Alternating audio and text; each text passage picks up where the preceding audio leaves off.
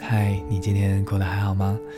啊、我平常上班的时候都是在台北，然后周末一到的时候，如果没什么特别的事情，我就会回家一趟看看家人。那那大概在去年的时候，我姐生了我们家第一个孙子。有了小孩之后，家里真的会突然变得热闹热闹很多。然后爸爸也正式晋升为外公。看着自己的爸爸含饴弄孙的样子，就觉得也蛮温馨的那个画面。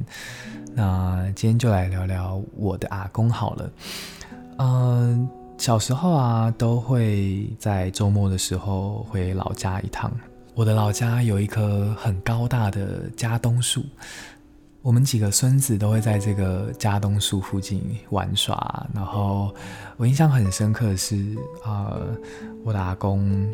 每一次只要有卖冰淇淋的把布来，他就会自掏腰包买几个把布给我们这些小孩子吃。然后我的阿公啊，其实驼背蛮严重的，然后个子不高，因为他小时候的时候就做很多呃苦差事，所以就是身高就有被压迫到，然后就会看到。他就是很蹒跚的走去卖把布的，然后从口袋掏出就是皱皱的百元钞票去买把布给我们吃，那个画面在我印象脑海里面也是蛮深刻的。然后每个周末他也是会骑着摩托车，然后到市场上去买。金鲳就是一种鱼的名称，然后那鱼就很好吃，很好吃。对，每次回去就一定会桌上一定会有一条金鲳的鱼。说起来，对阿公最印象深刻的，好像就这两件事情都是跟吃的有关。呃，但我真的很就很能体会到阿公是很疼我们这些小孩子的。然后我印象很深刻的是，在我高二那一年吧，阿公就去世了。